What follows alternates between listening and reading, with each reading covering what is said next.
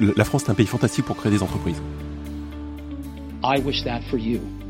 Stay hungry, stay foolish. Did you think I need to pack this in? Never. Why not? I don't ever give up.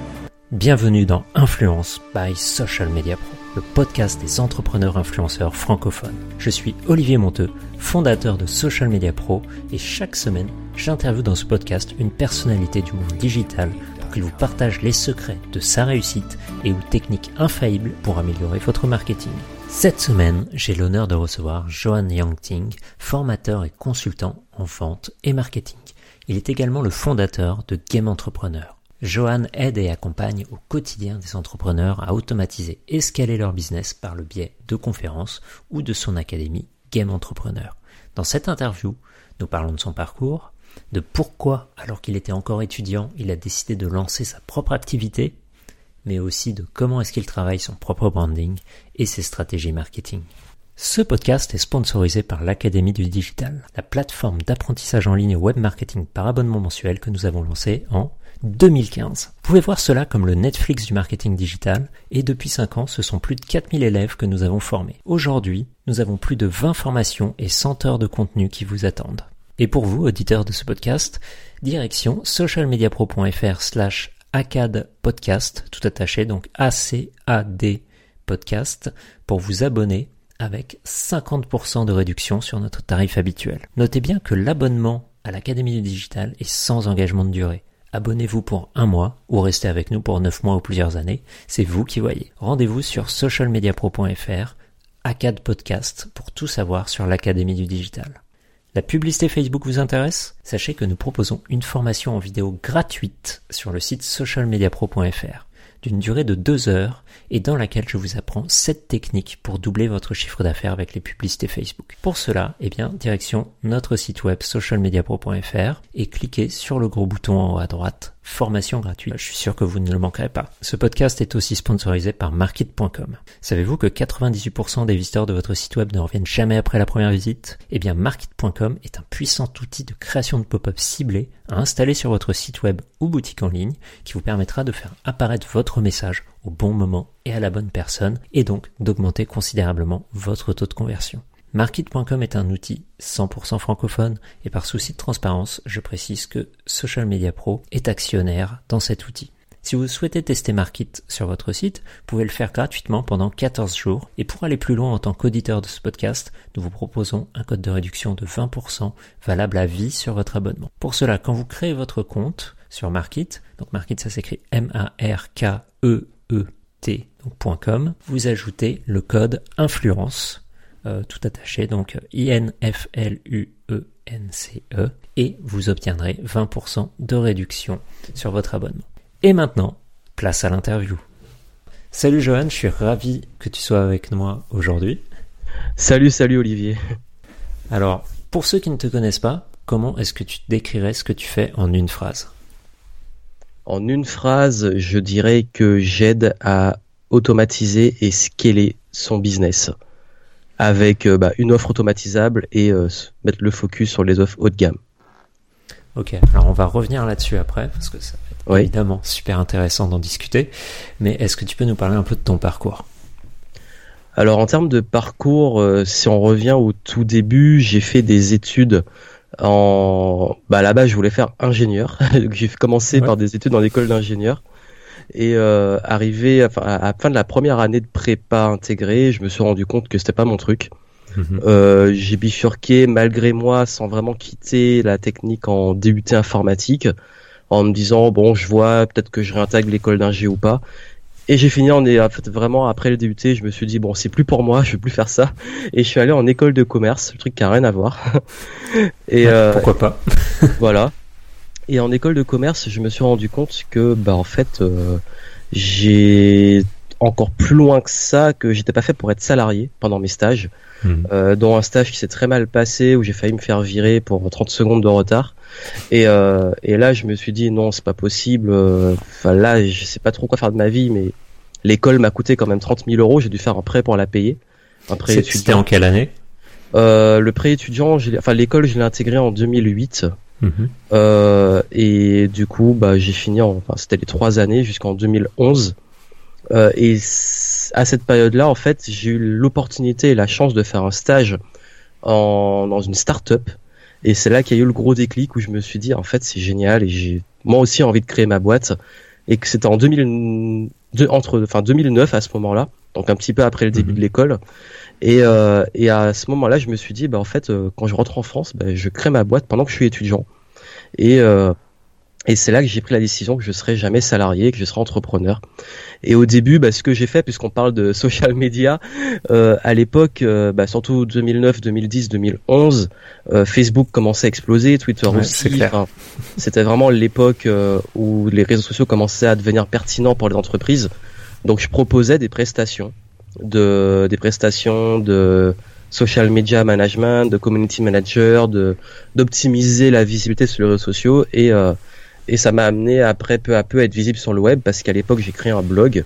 Je documentais un peu tout ça, mon parcours d'entrepreneur, le fait que que, que j'étais étudiant entrepreneur, puis après les études que je me lançais, tous mes doutes, toutes mes galères, j'ai partagé. Et ça m'a créé une audience. Et une audience de personnes qui me donnaient des conseils de plus en plus. Et ce qui a fait qu'avec le temps, bah, j'ai commencé à... J'ai vu que cette audience me demandait tellement souvent des conseils et que j'avais plutôt une bonne pédagogie, j'ai commencé à faire des formations aussi.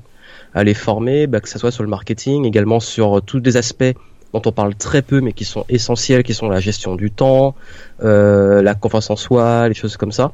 C'est sûr. Euh, et voilà.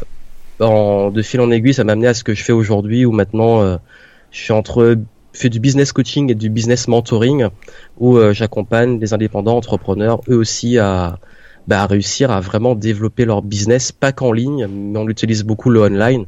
Et surtout, le, le gros enjeu se fait sur le temps, sur la qualité de vie, sur le fait de réussir à en parler d'automatisation, à ne plus vendre son temps et à se focaliser sur euh, peut-être parfois souvent du plus haut de gamme et des clients qui nous payent plus cher pendant qu'on a une partie d'activité qui tourne toute seule. Parce que c'est ça que j'ai développé aussi avec les années. D'accord. Voilà un peu. Je voulais revenir sur un point que, que tu as mentionné. Donc en fait, tu as, pris une école qui t'a coûté euh, 30 000 euros. Et C'est ça. au final, tu étais euh, limite en dette pendant, quand tu as créé ta première boîte. Oui, j'étais à, ouais. à moins 30 000, faut le dire. euh, et, et c'est là, c'est ce que je dis très souvent à ceux qui, qui parfois disent j'ai pas l'argent pour démarrer. Bah en fait, euh, je suis la preuve que c'est possible, surtout que j'ai pas, je suis loin de venir d'une famille riche, euh, donc j'ai pas mal galéré, mais ça a été beaucoup. Enfin, quand on n'a pas l'argent, on essaie d'avoir le temps, on le trouve. Et c'est pas pour rien qu'aujourd'hui le, le positionnement le plus fort que j'ai, les produits que j'ai qui sont les plus demandés sont sur la gestion du temps parce que euh, j'ai dû m'organiser pour euh, que ça soit sur mon temps libre euh, entre mes stages, mes études et après euh, j'ai dû faire des emplois à mi-temps pour euh, voilà pour payer le loyer et tout. Et tout ça fait que j'ai dû m'organiser mais de façon quasi militaire avec une discipline de fer pour pour concilier les deux. Et j'ai commencé sans rien en vendant en fait mes compétences les compétences que j'avais et que je développais directement. Alors tu l'as un peu expliqué, mais est-ce que ça s'est fait vraiment naturellement Là, Parce qu'au départ, tu vendais tes compétences, on va Oui. dire, tu vendais ton temps finalement à, ça. à d'autres boîtes. Comment s'est passée la transition réellement? À quel moment tu t'es dit, ah, je, je peux plus vendre mon temps comme ça, il faut justement que j'automatise? Alors, ça a été une sorte de déclic où je me rendais compte que déjà, en fait, ce que je faisais, peut-être que tu connais un peu ça, et peut-être ceux qui nous écoutent connaissent, c'est que je faisais aussi de la prestation de création de sites web. Mm. Et il y a, pour moi, il y a rien de pire en termes de prestat quand on est seul, parce que le client, il va tout le temps de jamais être content, demander des modifications. euh, C'est c'est un truc sans fin, et j'étais très mal payé. Je me vendais très mal. Et à un moment, j'avais fait un calcul, je m'étais rendu compte en fait que je travaillais presque 80 heures par semaine et que j'ai que j'étais payé. En fait, j'avais fait un, un- un rapport Mhm. et je gagnais entre 2, selon les périodes, entre 2 et 5 euros de l'heure. Et là, je me suis dit, ah ouais, il y a un problème en fait.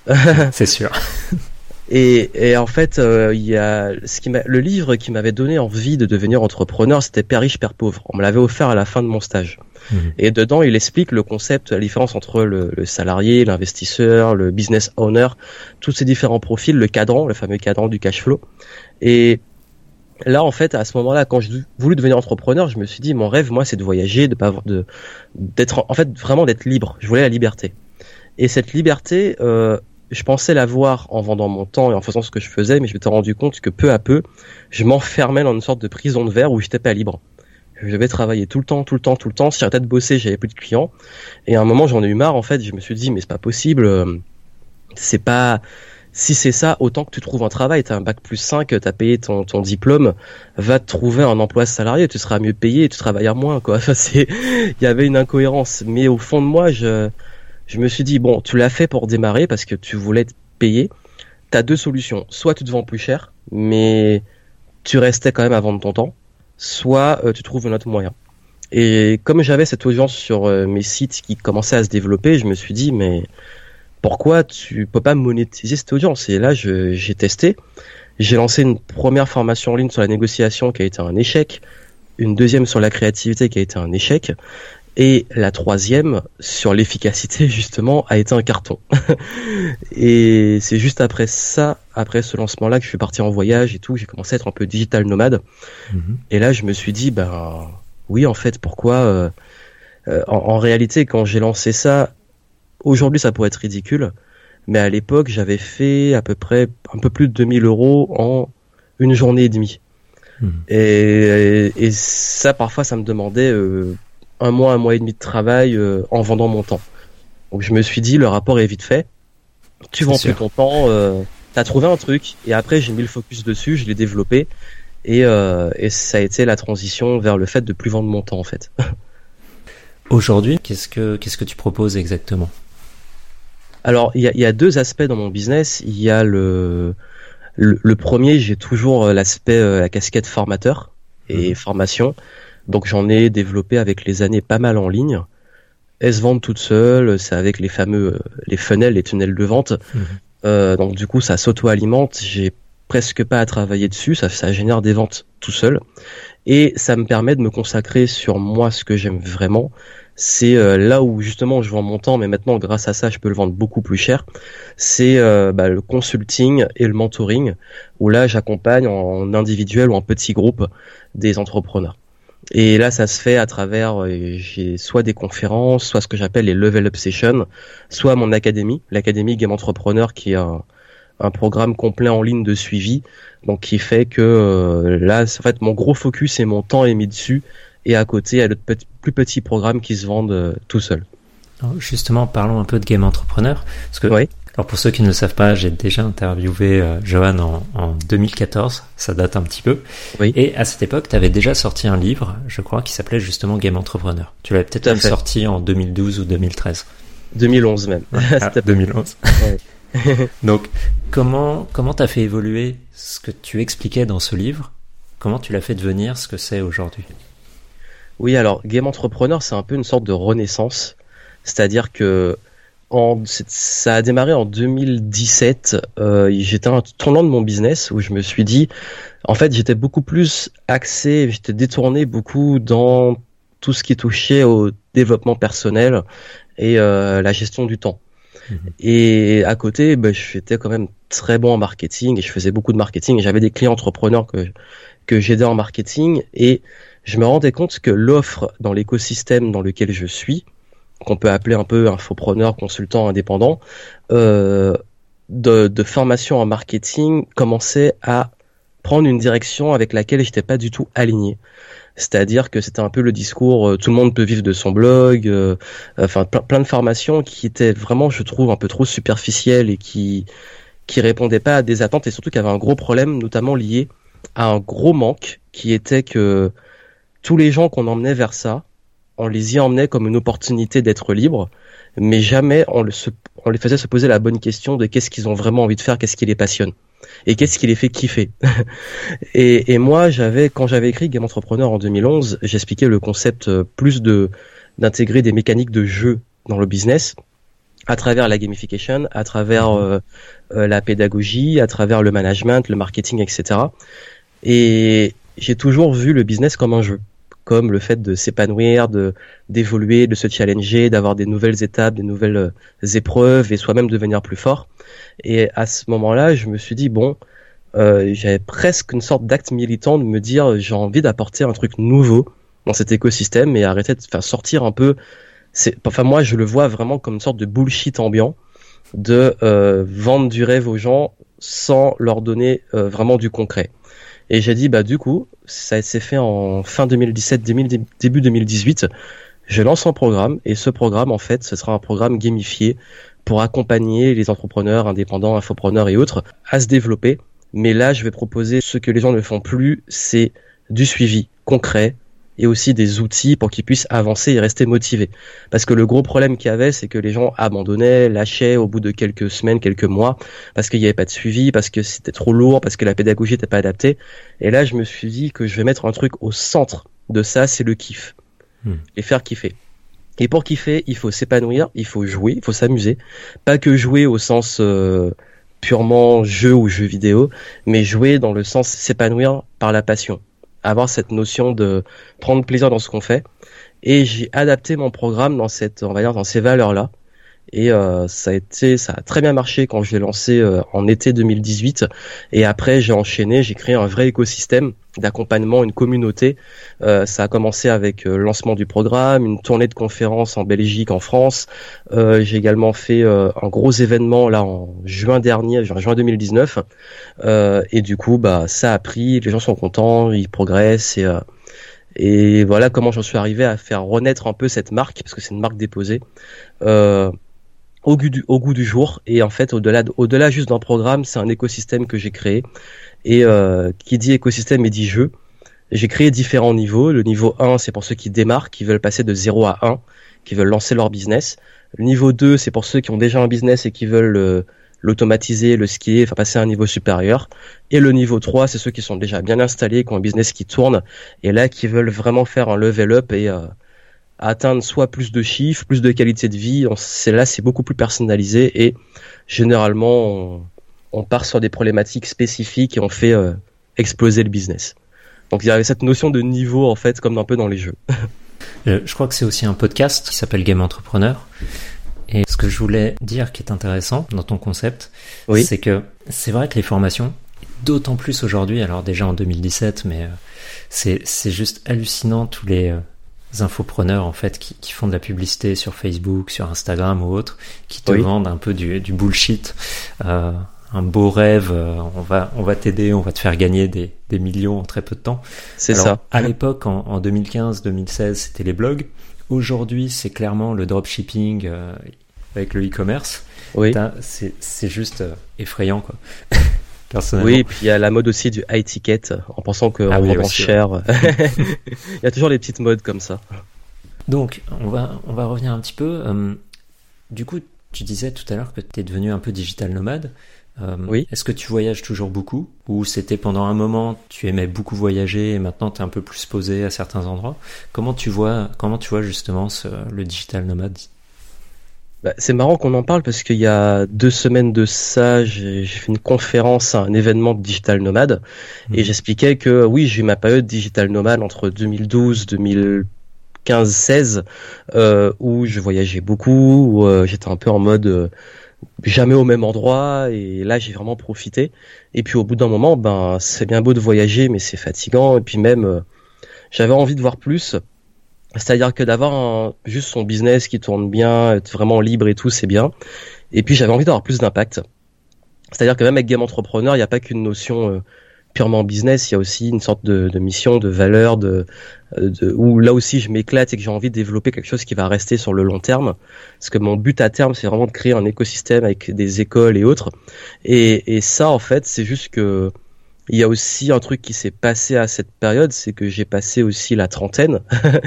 Donc je pense qu'en termes de, de vie, on, entre quand on a 20 ans et 30 ans, peut-être qu'on change aussi, et heureusement. Ouais, c'est sûr, c'est sûr. et donc du coup, bah, je commençais à avoir envie de plus grand pour mon business, de changer aussi ce que je fais, parce que faire du contenu derrière un écran, faire des vidéos et tout, c'est bien, mais je me lassais. Et là, j'avais vraiment envie de commencer à faire euh, plus grand et différent et notamment de faire plus de conférences, de faire plus de, de rencontrer beaucoup plus mes clients, de travailler avec eux en direct, parce que c'est beau de plus vendre son temps, mais au bout d'un moment, on a aussi envie de voir les gens, travailler avec eux et d'avoir ces, cet échange. Et tout, tout m'a amené en fait à être plus posé. Certes, je voyage toujours parce que j'adore ça, mais c'est plus, euh, je vais partir en voyage pendant quelques semaines, peut-être un mois, pas c'est rare que je fasse plus maintenant, mais je vais souvent euh, poser pied à terre, même si je suis beaucoup en mouvement. Mais euh, j'ai plus cette notion où euh, je, je suis à travers le monde. Là, je suis plus posé, mais je continue à, à rester en mouvement. Donc c'est un peu en équilibre entre les deux, sachant que mon business me permet là, si je veux euh, prendre un billet d'avion, partir, je le fais sans problème. Mais c'est juste que au bout d'un moment, ben on change, on a envie de faire autre chose et et j'adapte aussi mon style de vie, mon modèle économique à ce qui me donne envie. Et là, mon envie actuelle, c'est les conférences, c'est rencontrer mes clients en petit comité. Donc c'est ce que je fais en ce moment. Si ça change, ça changera. voilà. Ouais, on, évolue de toute façon. C'est normal que ce qui te faisait kiffer il y a 5 ans, bah, c'est pas forcément la même chose aujourd'hui. Tout à fait. Euh, étonnant d'ailleurs que tu exactement les mêmes passions qu'il y a 5 ans. C'est euh, normal. C'est ça. Alors, quel regard tu portes sur l'entrepreneuriat en France aujourd'hui? Alors l'entrepreneuriat, c'est vrai que c'est très large parce qu'il y a énormément de domaines et quelle définition on donne à être entrepreneur. Mais euh, pour moi, l'entrepreneur, c'est quelqu'un qui, bah, tout simplement, ça peut paraître bête, mais qui entreprend dans, le sens qui, qui crée quelque chose, qui crée un, un, projet, qui de préférence apporte quelque chose. Donc il y a une notion de contribution pour moi. Contribution dans le sens que les gens vont payer parce que ça leur apporte quelque chose. Et c'est vrai que entre, bah, si on parle de 2011-2012 où j'ai on va dire que j'étais vraiment à mes débuts et aujourd'hui, euh, à l'époque, en 2011-2012, quand je me suis lancé, c'était un peu la folie. Dans le sens où quand tu devenais entrepreneur, mais les gens se disaient mais tu es dingue, on sortait de la fameuse crise, tu mais t'étais malade, trouve-toi un vrai travail, euh, ça marchera jamais. Enfin, encore aujourd'hui, en a beaucoup comme ça. Mais euh, c'est vrai que quand on lançait sa boîte à ce moment-là, c'était beaucoup plus euh, on va dire, euh, hors des sentiers battus qu'aujourd'hui. et c'était beaucoup plus atypique. Là où aujourd'hui, c'est presque dans les faits inverses, un peu moins maintenant, mais à un moment, c'est carrément devenu une mode où euh, il fallait devenir entrepreneur. Tout le monde peut devenir entrepreneur. C'est la mode de devenir entrepreneur. Et là, les gens se rendent compte, comme on l'a dit avant, que c'est pas si rose que ça.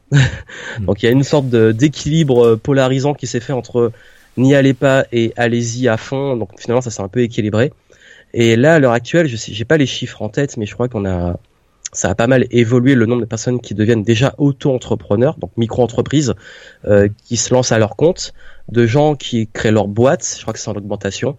Et, euh, et je crois que enfin en France, euh, si on compare par exemple en Amérique du Nord, ça l'écart s'est beaucoup réduit parce qu'en 2011-2012, euh, il y avait, ils étaient à des années-lumière en, en avance. Aujourd'hui, on est quand même beaucoup plus équilibré en termes d'état d'esprit, de il y a encore du progrès, mais je parle des connaissances, l'état d'esprit, le marketing, tout.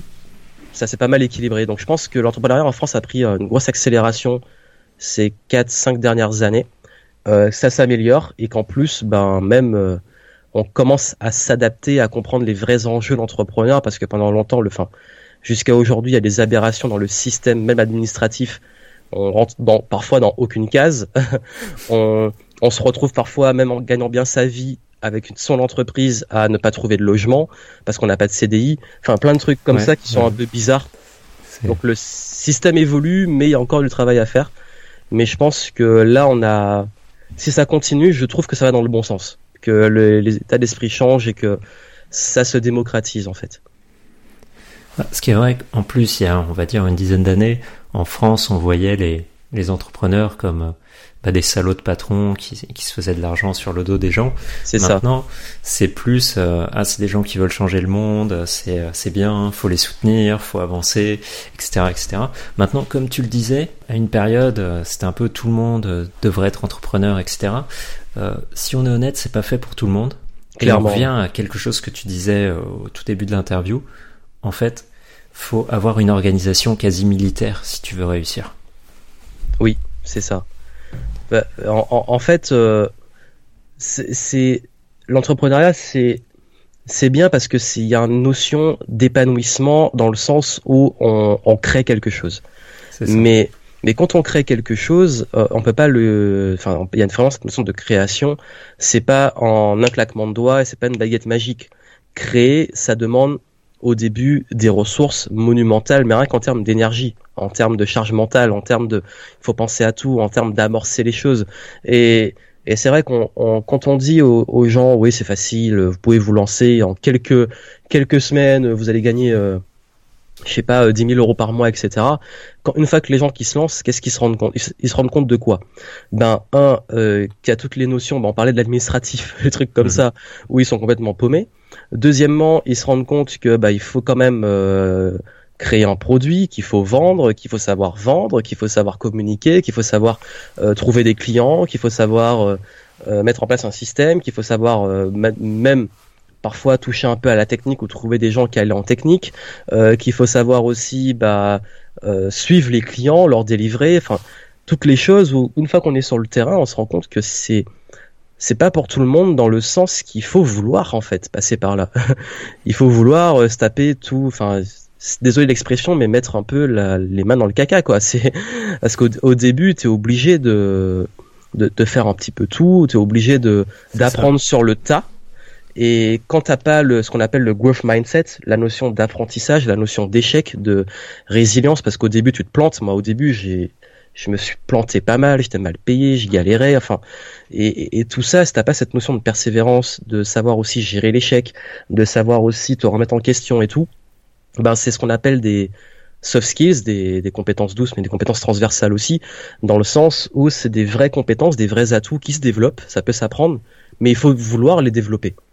Et beaucoup préféraient juste être tranquille, avoir la paix et se dire c'est l'opportunité de faire du cash facilement. Mais si euh, c'est juste ça, faut juste pas devenir entrepreneur parce que c'est le pire truc. On peut être, on peut se reposer une fois que ça tourne et encore. Il faut toujours se renouveler, mais euh, les débuts sont. Je connais personne qui a eu des débuts faciles, mais aucun.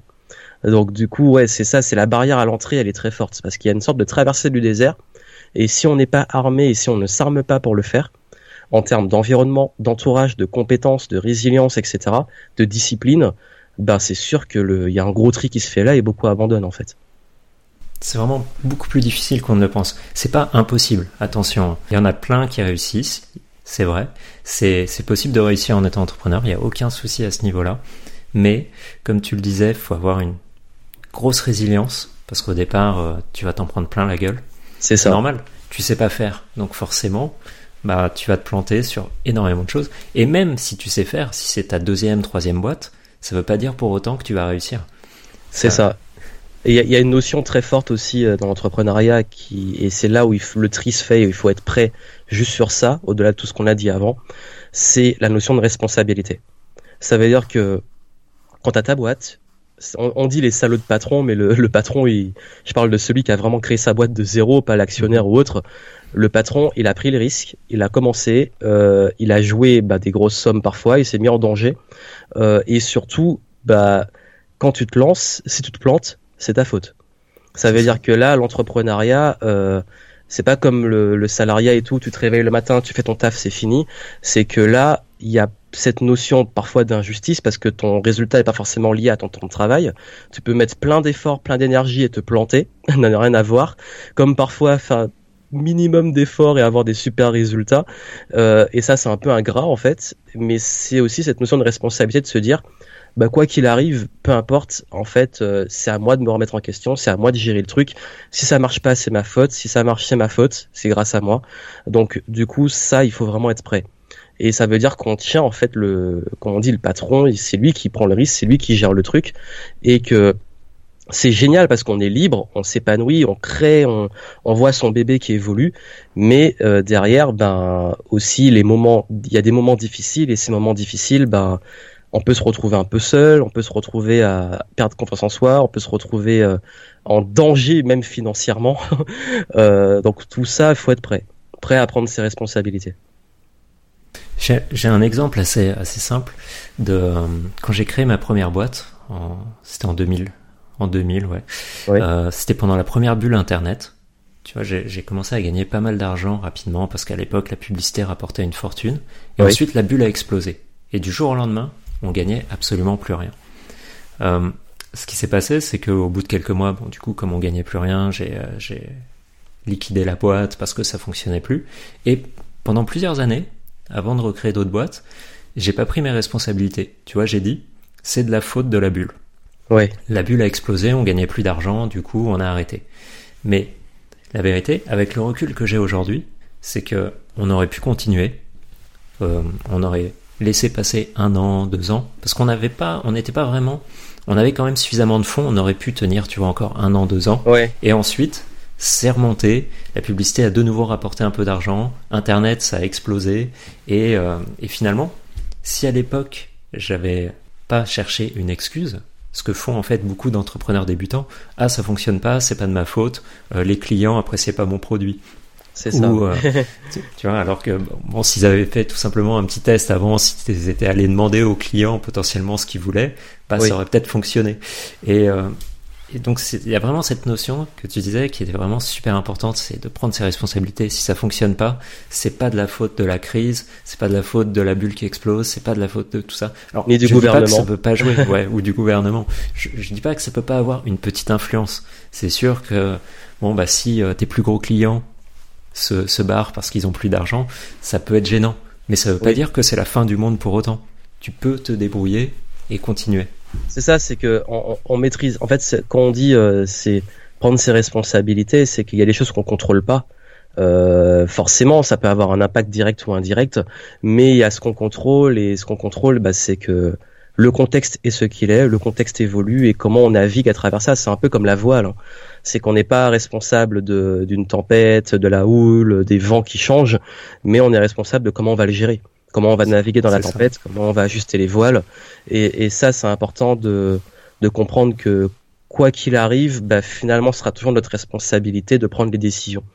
Et ça, c'est vrai que tout le monde n'est peut-être pas prêt ou ne veut pas le faire. Et dans l'entrepreneuriat, c'est le premier truc qu'il faut prendre en compte et qu'on oublie parfois de dire. et c'est pour ça que d'ailleurs, très souvent, on se rend compte que les entrepreneurs ont quand même un, un état d'esprit assez commun très orienté sur le fait d'aller de l'avant, d'être résilient, persévérant, et ça qu'on dit qu'ils sont un petit peu fous parfois. Euh, je le vois même chez moi. Parfois, je prends les décisions. Les gens se disent mais t'es complètement malade parce que parfois j'ai pas les réponses, j'ai pas les, solutions, et je me dis bon on lance et on trouvera sur le sur le chemin. Et, et ça, faut être prêt aussi parce que je crois qu'on est beaucoup habitué dans l'éducation, surtout en France. En parlant d'entreprendre en France, je crois que le gros problème en France vient de la culture et l'éducation où c'est vrai qu'en France, on est très souvent un peu euh, dans la sécurité. Se dire, euh, il faut que ça soit sécure, euh, il faut que j'ai toutes les réponses avant de me lancer. Même dans l'éducation, il faut, on apprend à avoir les bonnes réponses et à les donner, plus qu'à résoudre vraiment des réels problèmes. Et ce qui fait que une fois qu'on est lancé dans le bain, bah, beaucoup se disent, bah, il me faut toutes les infos, il faut que j'ai toutes les réponses, sinon je peux pas le faire. Alors qu'en réalité, il y a besoin de euh, 10-20% de réponses juste pour le début et on trouve la suite euh, sur, le, sur le chemin en fait. Et, et ça, je crois que c'est aussi lié à peut-être un aspect culturel parce que j'étais beaucoup au, en Amérique du Nord. Et en Amérique du Nord, eux, c'est c'est on y va, on trouve des solutions. Il y a moins de tabous sur l'argent. Enfin, il y a il y a un état d'esprit qui est quand même beaucoup plus basé sur la performance et aller vers de l'avant. Mais c'est pour ça aussi que même quand ils se plantent, eux, ils se plantent en grand, beaucoup plus grand que nous. Sûr. Donc voilà, c'est pas forcément mieux, euh, enfin c'est pas mieux ou moins bon, mais c'est juste qu'il y a une différence culturelle qui fait que même en tant qu'entrepreneur, on évolue dans un écosystème, un environnement qui culturellement est différent. Euh, ne serait-ce que sur le rapport à l'argent, ça c'est flagrant. Et c'est à prendre en compte aussi sur le marché dans lequel on est. Alors, on va revenir un peu sur, ton business. Aujourd'hui, tu travailles seul ou euh, tu as des employés, tu as des freelances? Comment ça se passe? Alors, je, je n'ai pas de salariés, mais je travaille avec des personnes. Euh, j'ai peu à peu, en fait, euh, j'ai des personnes qui viennent pour des missions du genre, bah, tout ce qui est un peu technique pour les événements, filmer euh, les vidéos, etc. J'ai quelqu'un qui s'occupe parfois de réserver mes salles, enfin plus les missions d'assistant, support client, réserver les salles, mettre en ligne quelques éléments. Quelqu'un sur la partie plus contenu pour les montages, pour le, la post prod. Et, euh, et puis là, pour 2020, je vais encore prendre d'autres personnes sur la partie content management. Et, euh, et puis, bien entendu, on n'en parle pas assez, mais parce que pour moi, ça me paraît tellement évident. Mais il faut le dire quand même, j'ai aussi euh, quelqu'un qui s'occupe de tout, la comptabilité, l'administratif, tout ça, parce que je déteste. j'ai un peu la phobie administrative. Donc voilà un peu, euh, j'ai pas de salariés, mais j'ai des personnes euh, autour, oui, en freelance. Au- Au-delà de la phobie administrative, il faut aussi dire qu'en France, euh, il y a quand même beaucoup de documents que tu reçois Oui. un peu régulièrement quand, quand tu crées Oui. une boîte. Euh, il y a aussi la comptabilité qui s'improvise pas en fait. C'est soit tu as étudié un peu comment il fallait faire, soit bah, tu délègues à un comptable, parce que sinon ça. tu vas te retrouver un peu con à la fin de l'année quand tu vas faire le bilan. Et voilà. Bon. Bah, la, paperasse, c'est en, tout cas en France, c'est une horreur et je suis bien content que j'ai quelqu'un qui gère tout parce que bah, d'ailleurs hier j'étais en rendez-vous pour ça. Tout ce que j'ai à faire, c'est venir et signer en fait. J'ai pas à gérer et quand je vois la tonne de papier, je me dis heureusement que c'est pas moi qui le gère. parce que ce temps-là en fait n'est pas consacré à son activité. Si on passe du temps dessus.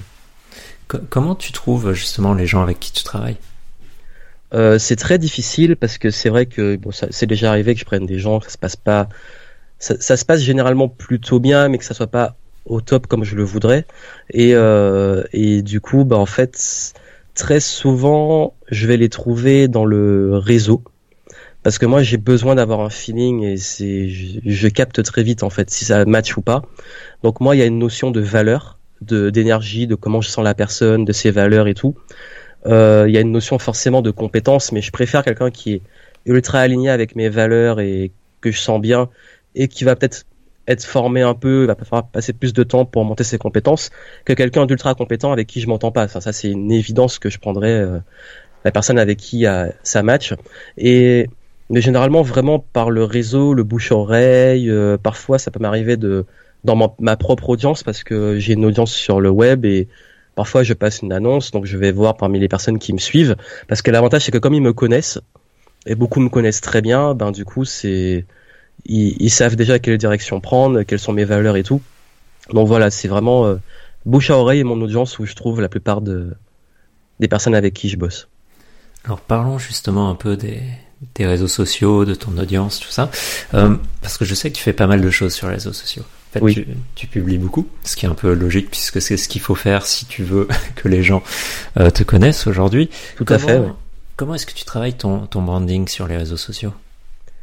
Alors, en, termes de branding, c'est vrai que j'ai eu quand même un challenge, j'en ai parlé un petit peu avant, c'est que j'avais beaucoup monté une audience qui me suivait pour l'aspect développement personnel, efficacité, euh, apprendre plus vite euh, et moins pour l'aspect business. Donc du coup, ça a fait qu'en 2017, j'ai pris, enfin 2007-2018, j'ai pris un gros virage qui fait que toute mon audience, euh, il y a une partie qui a arrêté de me suivre et une nouvelle qui est arrivée. Mais euh, clairement, je dirais que, donc fait, en fait, j'ai fait un rebranding. Je pense que c'est important d'en parler. Et là, je vais plus parler de mon rebranding, de ma, de mon branding actuel. Ben en fait, euh, j'ai d'abord travaillé clairement mon à qui je m'adresse. C'est comme j'ai fait ce, cette nouvelle direction, je me suis rendu compte que euh, j'allais m'adresser à de nouvelles personnes ou un cœur de l'audience que j'avais déjà. Et le filtre très simple, c'est les gens qui sont intéressés par l'entrepreneuriat ou qui veulent devenir entrepreneurs. Là où avant, je visais plus de la masse en fait. Et de, de ce fait, déjà partir de, de ses clients, de qui on veut aider, et de construire en fait un vrai écosystème et un branding qui est beaucoup basé moi autour de mes valeurs. C'est je, je, partage toujours ma vision, mes valeurs, que ça soit la liberté, l'honnêteté, euh, le fait aussi de, de je suis un peu sans langue de bois, je vais dire les choses bonnes comme difficiles de l'entrepreneuriat. Et ça c'est plus dans mon discours, dans ma communication, dans mon énergie, dans comment je vais transmettre les choses que j'ai basé un branding basé sur mes valeurs. Et puis aussi avec Game Entrepreneur qui est un peu ma marque euh, à côté de moi plus que juste Johan Yangting. Là où avant je présentais comme Johan Yangting, aujourd'hui je crée plus quelque chose qui soit euh, une marque au-dessus de moi même. Et ce branding aussi se base sur euh, bah, vraiment la communauté que j'ai envie de créer et les, valeurs autour de laquelle j'ai envie de la fédérer. Et à force de communiquer sur ça, on attire les bonnes personnes, on attire les, bons clients euh, et ça fait que l'écosystème se construit et le branding se construit parce que pour moi, le branding, il y a une notion aussi de réputation, la réputation qu'on se fait, et donc je l'ai basé autour de ça. Comment est-ce que tu crées justement tout le contenu que tu vas diffuser? Comment est-ce que tu travailles à ce niveau-là? Alors pendant longtemps, je faisais énormément de vidéos, je publiais une vidéo tous les jours. Sauf que comme je l'ai dit avant, bon, au bout d'un moment, euh, j'ai fait le tour et je me lasse un petit peu. Donc maintenant, euh, j'ai à peu près une à deux vidéos par semaine. Ça peut arriver que je tourne, je fasse des séances de tournage pour euh, plusieurs semaines ou que je tourne un peu euh, en déplacement de façon plus spontanée. Je mixe un peu les deux. Euh, là où je mets beaucoup d'efforts maintenant, c'est les podcasts. Je publie énormément de podcasts et c'est là où mon cœur d'audience maintenant, plus business, me suit. Donc les podcasts, je les publie, j'en publie peut-être entre deux et trois par semaine aussi. Et, euh, et je reste pas mal actif sur Facebook où là je vais publier plus des, des pensées, des idées, des petits textes, des écrits euh, qui vont être assez quotidiens là. Et que je vais mettre aussi sur Instagram avec des photos. Donc voilà un peu le contenu que je gère en ce moment. Donc aujourd'hui, ton, ton canal d'acquisition préféré, c'est, c'est, c'est le podcast? Euh, Ça a été pendant longtemps YouTube, mais j'ai eu quelques soucis ré- très récents avec YouTube. Euh, par exemple, j'ai voulu, j'en parlais de podcast, j'ai voulu créer une chaîne podcast, elle a été supprimée par YouTube comme ça, j'ai pas compris, je sais pas pourquoi. ouais, ouais, j'ai pas compris. Euh, du coup, bah, je me suis dit bon, YouTube, ça a été bien pendant des années, c'est toujours bien, c'est du long terme. En fait, YouTube, je le vois comme un, en fait, ça reste toujours mon préféré dans le sens où il est très long terme. Ça veut dire que mes vidéos qui me rapportent le plus de clients aujourd'hui et de, de, de, de prospects aussi, c'est mes vidéos qui datent de 2-3 ans, voire plus et je continue avec YouTube, mais sans m'y trop m'y attacher. Et honnêtement, oui, clairement, le mon canal préféré à l'heure actuelle, enfin les deux, c'est euh, le podcast et euh, Facebook, parce que on dit que Facebook est vieillissant, mais moi, c'est là où j'ai le plus de gros clients, les clients en consulting, coaching et mentoring, qui viennent me chercher. Donc vraiment podcast et Facebook à l'heure actuelle. Ouais. Alors quand on dit que Facebook est vieillissant, c'est principalement parce que les jeunes sont pas dessus. Si, euh, si ta cible c'est les moins de 18 ans, bon bah ouais, ils sont plus sur Facebook, ils sont sur. Instagram, ils sont ça. potentiellement euh, les plus jeunes sur TikTok maintenant, mais euh, ouais. c'est sûr que Facebook c'est une autre cible. Et c'est pour ça que moi, mon audience, c'est clairement le profil qui est sur Facebook. J'ai testé un peu LinkedIn, mais bon, j'ai pas assez expérimenté pour avoir des vrais retours. Et, euh, et Instagram, j'y suis, mais j'ai pas encore, euh, j'ai pas fait ce qu'il fallait. Donc j'ai pas, euh, j'ai pas méga exploité, mais en termes de résultats, d'énergie mis, de rapport euh, énergie-résultat, clairement, euh, les, les trois aujourd'hui, c'est YouTube, podcast et Facebook. Alors je voulais revenir sur le fait que tu disais que tu voulais mettre justement Game Entrepreneur au-dessus de toi. Oui. Euh, je trouve que c'est très intéressant parce que si on prend pas mal d'exemples euh, d'Américains, je pense à, à Grant Cardone ou Gary Vaynerchuk ou même Tai Lopez, en Oui. fait, leur marque, c'est eux-mêmes. Si demain ils sont plus là, leur boîte, elle disparaît. Oui. Et du coup, c'est un peu ce que tu veux faire avec Game Entrepreneur, que euh, ça devienne quelque chose qui Qui reste, ouais. existe, ouais, qui existe vraiment sur le long terme, et que ça. finalement, même si toi t'es plus vraiment dedans, t'es plus mis en avant, ça existe quand même. Oui, parce que je me suis rendu compte que, enfin même quand je me suis lancé, comme je dis que j'ai eu les deux phases dans ma vie, il y a eu la phase euh, digital nomade où là je pensais plus à moi, à ma liberté, à profiter de la vie pendant ma vingtaine et tout. Et puis j'avais quand même au fond cette notion de, on va dire de longévité, de laisser une trace sur le long terme. C'est ça que j'ai écrit des livres, que j'ai publié des choses qui pour moi laissaient une vraie trace. Mais je me suis dit que j'avais envie de plus. Et c'est ce qui fait qu'avec Game Entrepreneur, je me suis dit je préfère développer un écosystème et même une école, une académie qui même le jour où je suis plus là, ben là en fait euh, sur les prochaines années, j'ai envie de former des coachs, j'ai envie de former des personnes qui vont commencer à prendre le relais et que moi je puisse m'en détacher et que ça soit une, une entité, un écosystème qui soit euh, c'est moi qui l'ai créé mais il peut tourner sans moi en fait. Et puis il y a cette notion aussi d'entrepreneuriat où si on est réaliste, euh, quand le business dépend de soi, ben au bout d'un moment on peut vite être coincé. et c'est pour ça que moi j'ai envie de me dire euh, si par exemple à 40 ans, dans 10 ans, j'ai envie de lancer d'autres projets, que ce que j'ai mis en place ne meurt pas. Parce que si par exemple là j'arrêtais juste ce que j'ai fait à mon nom euh, que je passe à autre chose, ben ça va un peu mourir avec le temps. Alors que si je crée quelque chose qui s'auto-alimente, qui se développe même sans moi, bah là j'ai vraiment laissé une trace pour l'avenir. Donc c'est-à-dire que maintenant oui je vois beaucoup plus le long terme et, et aussi mon pourquoi qui est que j'ai envie de laisser un impact, une- créer une sorte d'immortalité euh, qui, qui resterait avec cet écosystème. Parlons justement un peu long terme. Quelle est ta vision sur, pour les tendances futures, pour euh, le marketing, l'entrepreneuriat, les réseaux sociaux? Alors, ce qui est marrant, c'est qu'on arrive à un stade euh, où on se dit qu'on est allé trop loin, je crois, que ça soit au niveau du marketing, euh, au niveau des réseaux sociaux, etc., et que de plus en plus les gens, et ça revient beaucoup dans les discussions, commencent à revenir un peu à la un la vraie vie certes, et puis aussi l'essentiel, c'est-à-dire que là, clairement, euh, je crois que l'avenir du marketing, c'est que maintenant que les gens sont beaucoup plus éduqués sur les leviers d'influence, sur le marketing, surtout sur le web, euh, les gens, en fait, je crois que beaucoup de marketeurs encore euh, sous-estiment l'intelligence des gens et les prennent parfois, hélas, un peu trop pour des cons. Alors qu'en réalité, ben maintenant, enfin, les gens connaissent un peu les leviers, ils connaissent très bien comment ça marche, et que là, honnêtement, je pense qu'on vient beaucoup plus sur de la proximité, sur de l'écoute, de la conversation, et de plus en plus, on retourne dans la vraie vie, on retourne à l'essentiel, on retourne euh, au contact beaucoup plus humain. Et je crois qu'il y a un enjeu dessus, comme pour les réseaux sociaux, où je crois que beaucoup de personnes en ont je dirais pas marre, mais voit les limites. même quand tu as beaucoup de followers ou même quand tu es très souvent dessus, bah, tu te rends compte que tu pas forcément plus heureux. Et même parfois tu peux être seul avec euh, beaucoup d'activités euh, sur les réseaux. Et je crois qu'il y a cette tendance très particulière où on se rend compte que là on est arrivé dans dans un tournant où on voit les limites, on voit les dérives, on voit les impacts même sur notre bonheur. Et je dirais pas qu'on fait machine arrière, mais on commence à relativiser et euh, commencer à mettre des limites en fait sur ça, même que ça soit sur euh, le temps passé dessus. Combien de personnes me disent que maintenant la mode c'est euh, la détox, la détox digitale, euh, le fait de couper le téléphone et tout. Enfin, on voit ça de plus en plus. Donc je pense qu'il y a une sorte d'enjeu qui se fait dessus.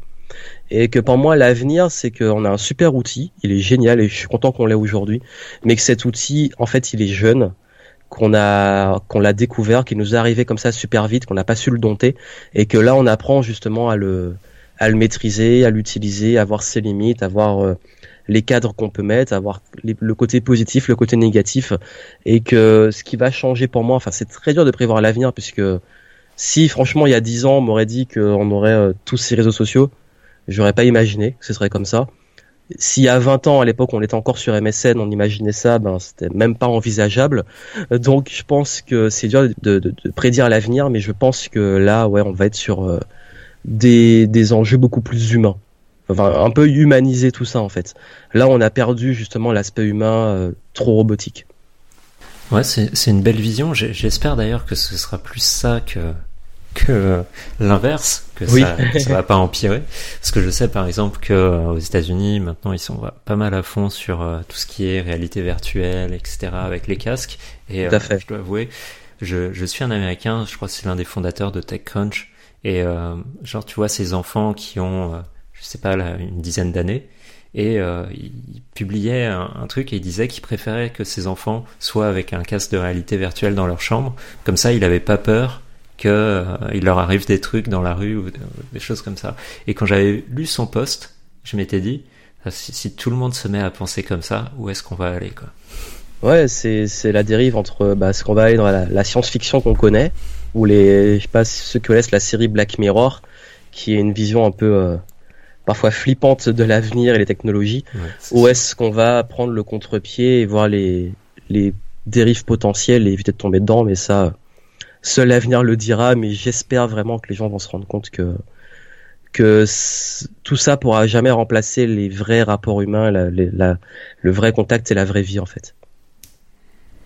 Ouais, c'est important de bah, tout simplement. Ça, ça reste un outil que ça remplace pas en fait euh, qui nous sommes.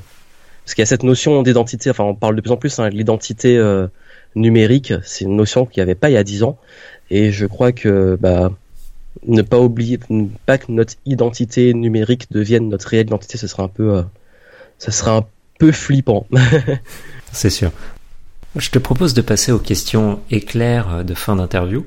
Oui. Euh, alors, est-ce qu'il y a un livre que tu recommandes souvent?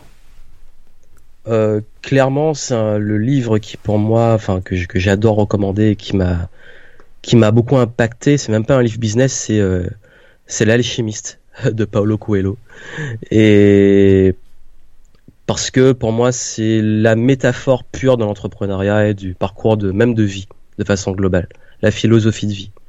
Est-ce qu'il y a une citation ou un proverbe qui te vient souvent à l'esprit? Euh, Parfois on gagne, parfois on apprend.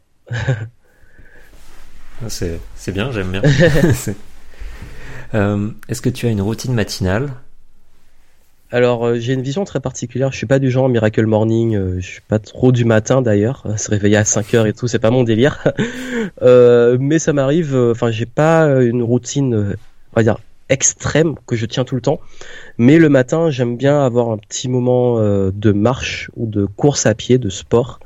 Mais vraiment euh, tout début pour m'oxygéner et ça. Et euh, j'aime bien aussi le matin, parfois juste me poser et réfléchir à, à mes objectifs et ce que je vais faire dans la journée. Donc ça, c'est, on va dire, le cœur de routine que je garde toujours, euh, quel que soit là où je suis.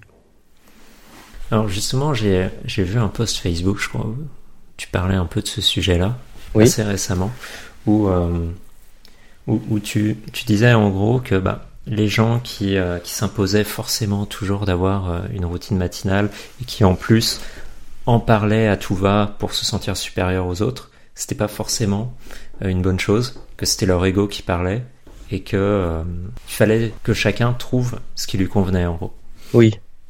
Bah, bah en fait, c'est vrai que on est, c'est peut-être l'une des dérives des réseaux sociaux, c'est qu'on a tendance à, à vouloir imposer euh, sa vision, son opinion ou ces choses aux autres en disant que nous on a tout compris et pas les autres. Et il y a eu cette mode, euh, et d'ailleurs pour avoir été dans le dev perso, le développement personnel, on, on a vu cette mode un peu extrémiste de euh, il faut avoir une routine, faut faire comme ça, les objectifs comme ça, faut visualiser tout le temps. Et à un moment, les gens, il y a eu le contre-courant, comme je dis, tout s'équilibre à chaque fois. Le contre-courant, foutez-vous la paix, euh, faites comme vous voulez, euh, si vous voulez manger ce que vous voulez, mangez ce que vous voulez. Et, finalement, ça s'est un peu équilibré.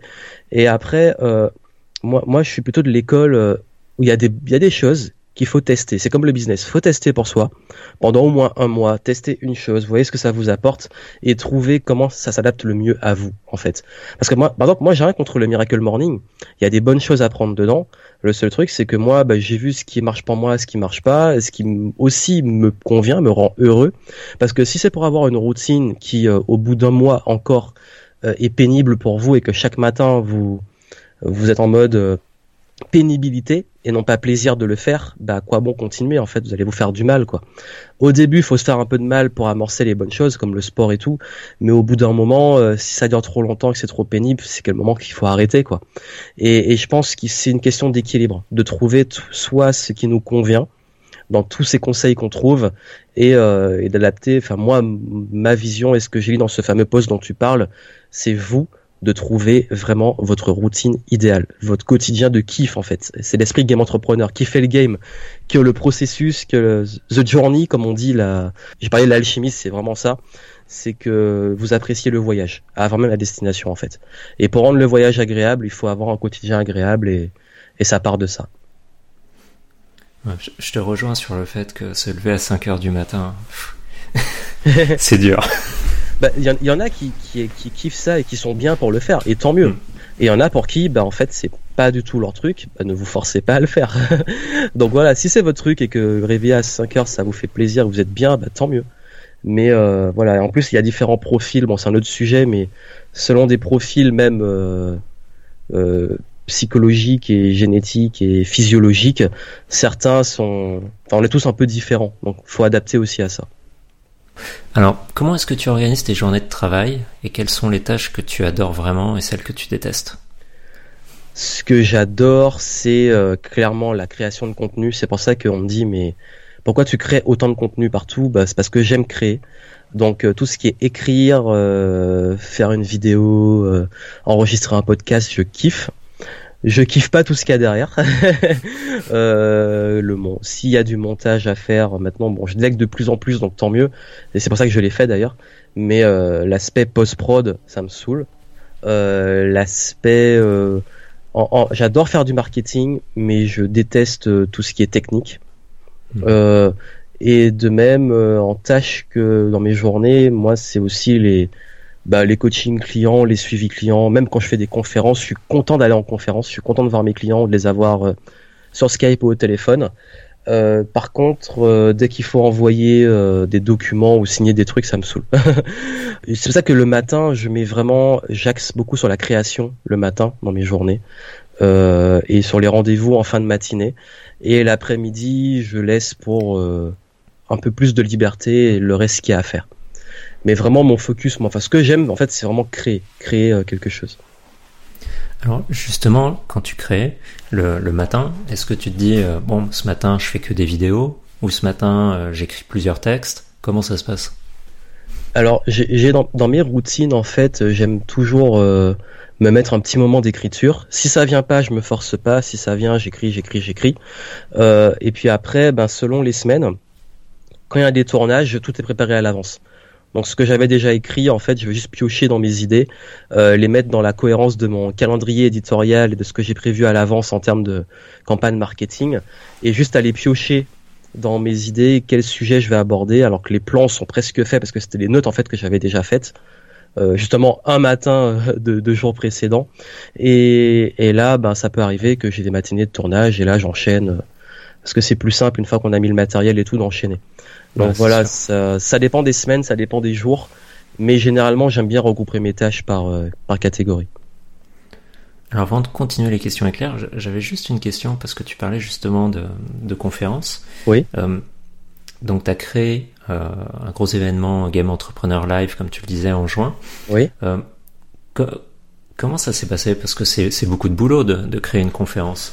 Tu as bossé avec d'autres personnes spécifiquement pour monter cette conférence ou tu as un peu tout géré toi-même Alors, euh, d'un point de vue prise de risque, gérer le projet et tout, j'ai tout porté, euh, l'investissement, tout. En termes de préparation de l'événement, je l'ai fait avec euh, Cécile qui euh, qui aussi m'accompagne, mais qui m'a également, enfin qui travaille aussi beaucoup avec moi sur l'aspect on va dire les outils pédagogiques, les outils de créativité, les outils de management. Enfin, on est très complémentaires sur ça. Et du coup, elle m'a aidé à préparer l'événement, notamment sur l'aspect euh, certains points logistiques, certains points de euh, de d'expérience client sur le. Y a, on a fait un jeu grandeur nature, tout ça, elle elle l'a bien géré. Donc on a un peu euh, séparé les choses de façon complémentaire.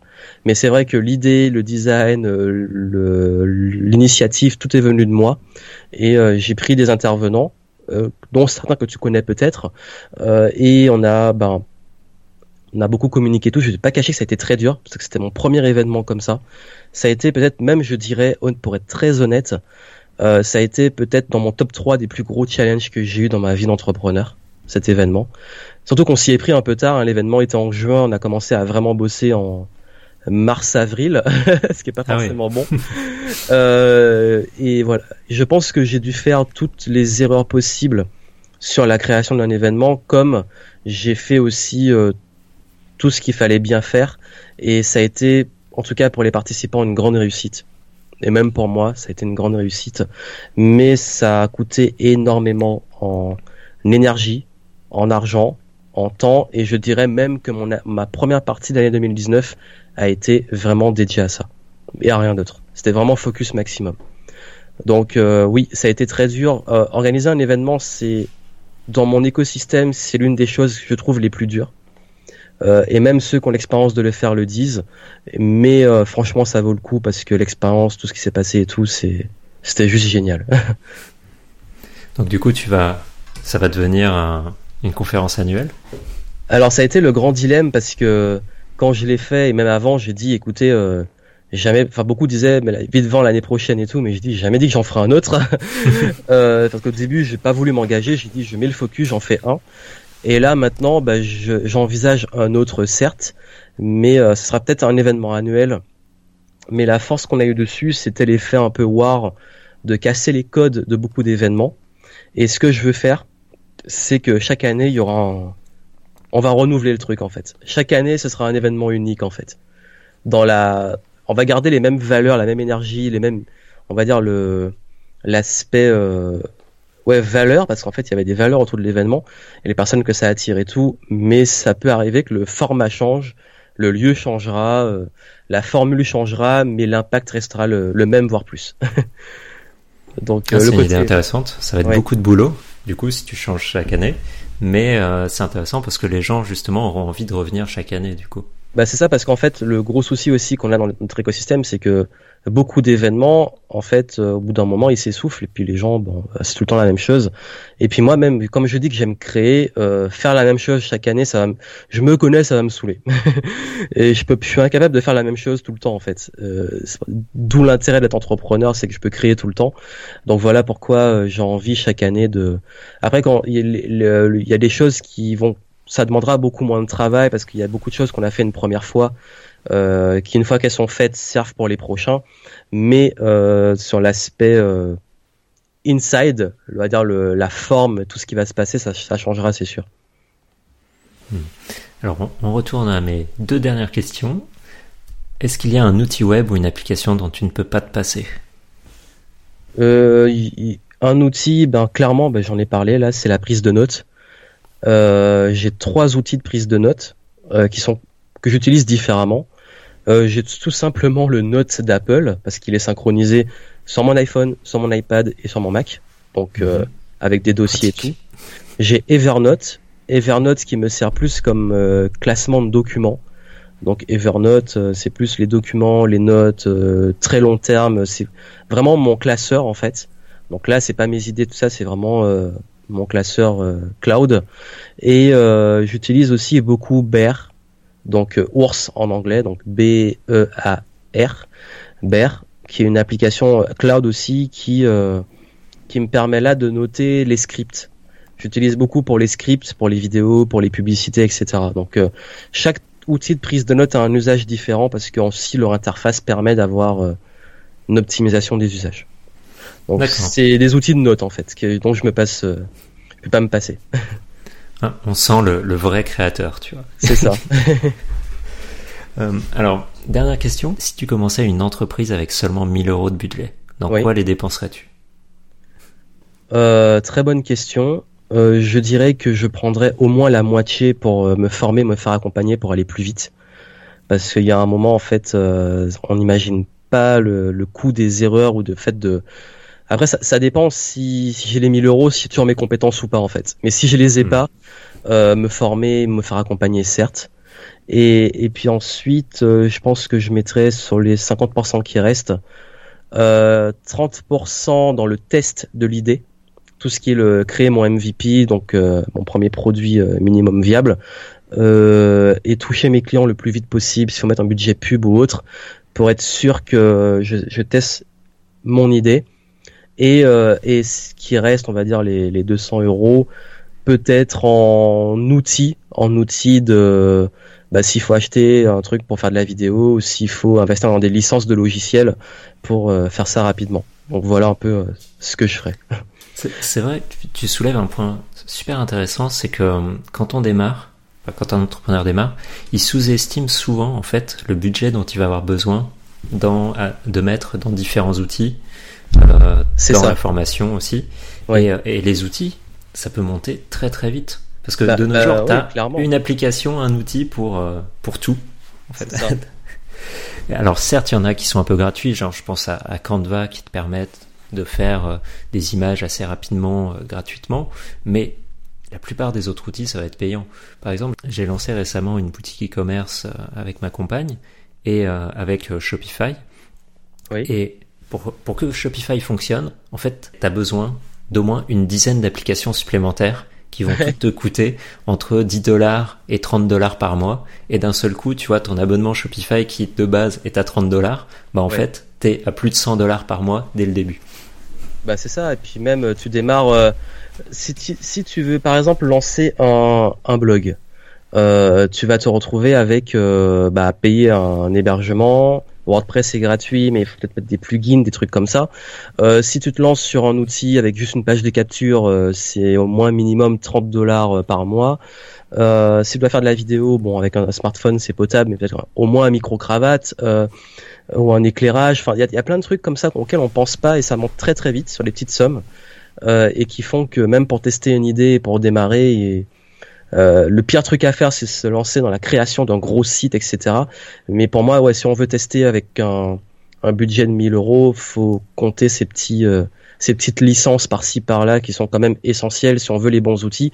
Même s'il y a des outils gratuits, mais il y a un moment, faut quand même payer pour avoir Parce qu'en fait, ce qu'on va payer, ça nous fera gagner du temps. Parce que si on prend du, si on bricole trop, au bout d'un moment, on perd du temps et au démarrage, euh, l'argent et le temps sont ultra précieux. C'est sûr. Parce qu'on en revient à ce que tu disais au départ. Tu, fais un peu tout quand tu débutes, quand tu es entrepreneur. Ça.